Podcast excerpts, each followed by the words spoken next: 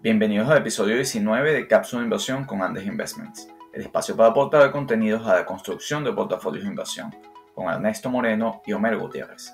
Hoy analizamos una empresa innovadora en el sector de alimentos como Conagra Brands, con un portafolio amplio de marcas en segmentos veganos y saludables, junto a una gran distribución de alimentos congelados ganadores durante la actual pandemia del COVID-19.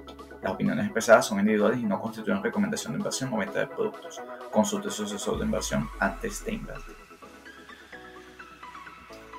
Hola Homero, ¿cómo estás? Hola Ernesto, muy bien, ¿y tú? Bueno, muy bien. Viendo el desarrollo del mercado, cambios en indicadores macroeconómicos y olor de rotación entre sectores. Y eso nos trae a una empresa bien interesante hoy. Exactamente.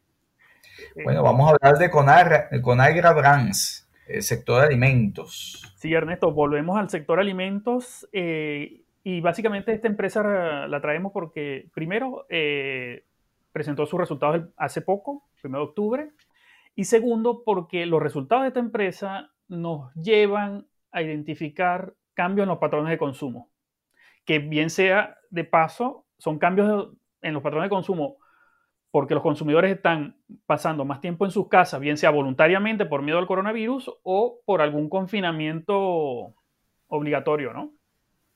Y algo bien importante, estamos hablando de una empresa que es más value investment que grow investment. Y esto es importante porque en el portafolio tú necesitas combinar ambas cosas. Exacto. Eh, y los mercados tienen ciclos. Y quizás estamos viendo un ciclo en el cual hay que, hay que observar un poco más el valor, ¿no? Exacto. Más que el crecimiento. Sobre todo, y, permíteme el comentario, efectos de inflación y debilitamiento en el dólar es un primer efecto importante ese value y el efecto evidentemente de rotación por, volatilidad, ¿no?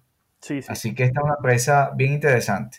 Bueno, adelante. Bueno, sí, Ernesto. ¿Qué hace eh, Conagra Brands? Esta empresa fue fundada en 1919, pero como un molino de, de, harinas y eso. Y el, el, devenir de los años se convirtió en una empresa de alimentos empacados y snacks, ¿no? Eh, que ofrece básicamente comidas congeladas, salsas para pastas y una gama importante de productos y enlatados, ¿no? O sea, básicamente es una empresa que, te, que le provee a las personas la capacidad de almorzar rápidamente, con ya productos que ya vienen congelados o, pre, o preelaborados de, alguna manera.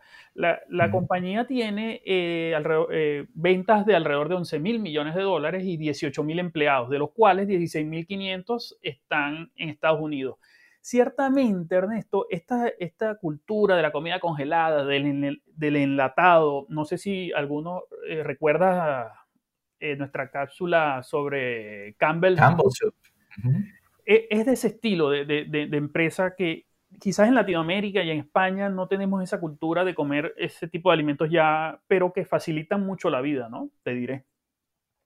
Así es. Y, de, nuevo, invertir en ellas también hay que tener un pedazo de en, nuestros portafolios es importante. Sí, fíjate, e, esta empresa tiene unas marcas que en Estados Unidos y Canadá son y parte de México son bastante reconocidas, no así en Latinoamérica, como Beers Eyes, Marie Challenger, Banquet, Healthy Choice, Slim Jim, entre otras. Este, estas marcas eh, son bastante reconocidas, tienen un portafolio importante de productos y tienen una presencia básicamente en Estados Unidos, Canadá y México. Por eso es que quizás no nos suenan estas marcas, pero eh, eh, es importante en, el mercado americano. Y estas marcas, fíjate, a diferencia de lo que mucha gente cree, eh, la innovación no solo se da en las empresas tecnológicas, ¿no? que mucha gente, innovación, eh, empresa tecnológica, no. Eh, esta empresa ha, ha, innovado tanto en empaques, en productos, que le ha permitido tener una, una fortaleza de marca y esta innovación que constantemente le permite introducir nuevos productos al mercado con una alta probabilidad de éxito. ¿Por qué? Porque si ya tú tienes una marca desarrollada, has invertido eh, en innovación en una marca, cuando tú sacas un nuevo producto bajo el ala de esa marca, eh, ese producto tiene mayores probabilidades de éxito que un producto que entra al mercado de una marca que nadie conoce, que nadie tiene idea, ¿no? Es que ya tienes los canales de distribución, tienes un posicionamiento de marca y tienes el sentimiento de tus consumidores a los cuales le vas a dar distintas experiencias porque los conoces. Y además, eh, tú aplicas el campo de innovación tecnológica eh, a tu proceso de producción y tu desarrollo de productos. O sea, ¿quién ha dicho que las empresas de alimentos no son innovadoras? Sí, y fíjate que Conagra, eh, volviendo a la empresa, la empresa tiene cuatro unidades, de cuatro segmentos, ¿no? Alimentos y snack, que representa el 42% de las ventas, los congelados, que alimentos congelados, el 41%, el internacional, el 8%, ahí vemos que Canadá y México no aportan mucho, básicamente la empresa está en el mercado americano, y tiene un segmento de food service que representa el 9%. Este segmento es el que le vende presentaciones ya más grandes a los restaurantes, ¿no? Y pero con todo el tema de la pandemia, al igual que vimos en McCormick, eh, este segmento eh, no le ha ido bien durante la pandemia por el, por el cierre de, los restaurantes. Así es. Entonces, cuando, cuando vemos una empresa, Ernesto, que tiene varios segmentos de negocio, hay que tener presente que cada línea de negocio tiene una estacionalidad distinta. Y me sorprendió, y me sorprendió mucho cuando vi esta empresa eh, mm, que los alimentos congelados eh, su mayor nivel de venta es durante el invierno, ¿no? Y entonces a lo mejor en, en, Latinoamérica eso no, no, no, cuadra bien, ¿no? En el invierno no voy a, voy a comer comida congelada, mm, es como contraintuitivo, pero no, porque la gente con el invierno no sale de sus casas. ¿Y qué tal los resultados, Homero, que, que publicamos publicaron ahora el 1 de octubre? Sí, fíjate, eh, tuvo un crecimiento de las ventas de 12% con respecto al mismo trimestre del año pasado pese a la caída de 22% en el segmento este que te comentaba de, food service, y tiene un margen, reportó un margen bruto de 30%. ¿Y qué es el margen bruto, Ernesto? Es las ventas versus el, menos el costo de venta. O sea, es el núcleo del negocio. El núcleo de negocio dio un resultado de 30%. Y esto cuando lo comparamos con otras empresas que hemos traído a cápsula es muy es distinto, ¿no? Porque, por ejemplo, eh, no sé si recuerdan la, cápsula de Salesforce, que el margen bruto de Salesforce es de 74%, Illumina eh, un 67%, y fíjate que esta empresa de alimentos se parece un poco más a, McCormick, que McCormick tiene un margen bruto de 41%. Ahora bien, cuando hablamos de margen y rentabilidad y todo eso, hay algo que hay muy importante que hay que tener en cuenta, es cuánta de esa ganancia se queda en el negocio para reinvertirla en nuevos proyectos. Y esto es una empresa que se caracteriza por innovar.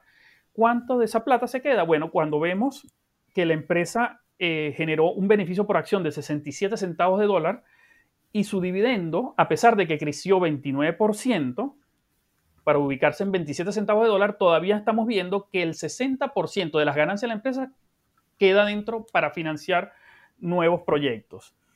Y dentro de la información importante que, tenemos de, los resultados de la empresa, eh, la empresa eh, estima que alrededor del 17% de sus ventas proviene de la innovación. ¿De la innovación en qué? En la introducción de nuevos productos, nuevas marcas, nuevas presentaciones.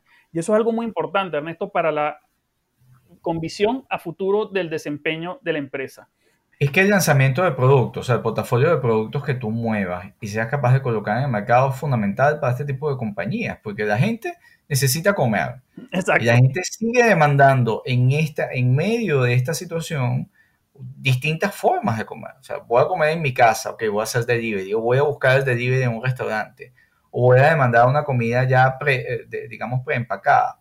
Nosotros tuvimos una, una, compañía similar, un competidor, tomamos un, y lo recomendamos en nuestros informes, tomamos una, una participación de mercado o sea, dentro del portafolio importante, este, porque en general el sector, y estamos hablando, mira, de PepsiCo, Kraft Heinz, Campbell Soup que hablamos, Danone, etcétera, Nestlé, son compañías que están generando productos eh, preempacados o, están dentro de la cadena de alimentos y que esta pandemia puede acelerar eh, su, colocación de productos o su ampliación del portafolio de productos. Entonces, ¿qué es lo que necesitan este tipo de compañías? Pues innovar en su portafolio, en su portafolio de productos. Incluso en temas de empaques, en temas de distribución, presentación, nuevos sabores, incluso hacer más eficiente en el food service a los restaurantes que queden en el mercado. Exacto. Y fíjate, Ernesto, según cifras de la, empresa, eh, citando la presentación de resultados de la empresa, la empresa fue una de las que logró atraer nuevos consumidores, superando a General Mills, superando a Nestlé, Bimbo, PepsiCo y Kraft Heinz. O sea, es una empresa que logró atraer un mayor número de consumidores eh, con nuevos productos. Y otro, otro punto importante, que es un indicador que en algunas empresas tecnológicas es relevante, y aquí para el caso de esta empresa yo también creo que es relevante, que es el número de recompras. Después que hay un cliente te compra un producto, ¿qué porcentaje de esos clientes te vuelve a hacer la recompra? Fíjate, eh, según cifras de la compañía, están en el segundo lugar detrás de Kraft Heinz, con un 84% de personas que compraron la primera vez y, compraron dos o más veces. El 84% de las personas siguió comprando eh, la marca de la compañía. Y hay, algo, Ernesto, que desde el punto de vista de lo que te comenté al principio, de los patrones de consumo, que me llamó mucho la atención y es, es útil no solo para esta compañía, sino para entender un poco el mercado hacia dónde se mueve. Fíjate, después de la crisis del 2008-2009, las comidas eh, desde casa, preparadas en casa o compradas, congeladas en una cadena de retail, pasó de 80 a 82% después de la crisis del 2008-2009. Ese número hoy está alrededor de 84%. ¿Qué quiere decir esto? Que la gente está comiendo más en casa, comiendo productos ya preempacados del automercado en sus casas subió. Y esto básicamente es el resultado de que muchos restaurantes están cerrados por las medidas de confinamiento. Y hay un punto importante también, ya para cerrar, que tenemos que hay un cambio en los patrones de consumo y los resultados de esta empresa nos confirman. Eh, la empresa cita, eh, por ejemplo, el crecimiento que obtuvo la aplicación Peloton, 172%. Netflix creció en 25%. El consumo de artefactos electrónicos, celulares, y de tecnología de información creció un 18%. Y muy importante, Ernesto, la compra de utensilios de cocina creció 32%. Uy, ese dato no lo tenía. Eso, bueno, yo compré dos sartenes nuevos. Sí. los pequeños electrodomésticos creció 32%. Y más importante, el, hubo un crecimiento de 58% en, los, en las de requerimientos de, hacia los contratos, contratistas para remodelar cocinas y casas. ¿Qué significa esto? Que la gente va a estar, se está preparando para estar mucho más tiempo en sus casas. ¿Por qué Conagra es mejor que otras compañías o, está bien posicionada dentro de, sus, dentro de las compañías de, de alimentos preempacados? Porque ha generado, ha desarrollado un portafolio de productos innovadores que eh, ataca eh, desde, digamos, la comida vegana, eh, comida baja en grasa, comida nutriente, con empaques atractivos, con presentaciones atractivas.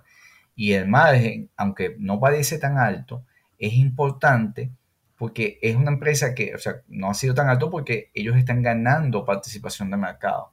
Y de ahí que esta pandemia ha potenciado bastante su, alcance de mercado con estas nuevas marcas, estos nuevos productos que están ofreciendo. Eh, interesante, Homero. Sí, es una empresa que hay que que hay que hacerle seguimiento. Y además, Homero, es una empresa de valor eh, que eh, dentro de un portafolio balanceado, pues eh, sectores como estos deben ser tomados en cuenta, sobre todo en medio de rotaciones o, los ciclos del mercado. Así que, bueno, buena compañía hoy.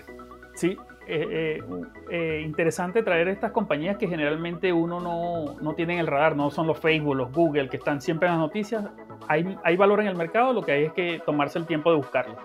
No es solo tecnología, pero aquí hay bastante innovación. Gracias, Homero. Bueno, hasta la próxima cápsula, Ernesto. Hasta la próxima.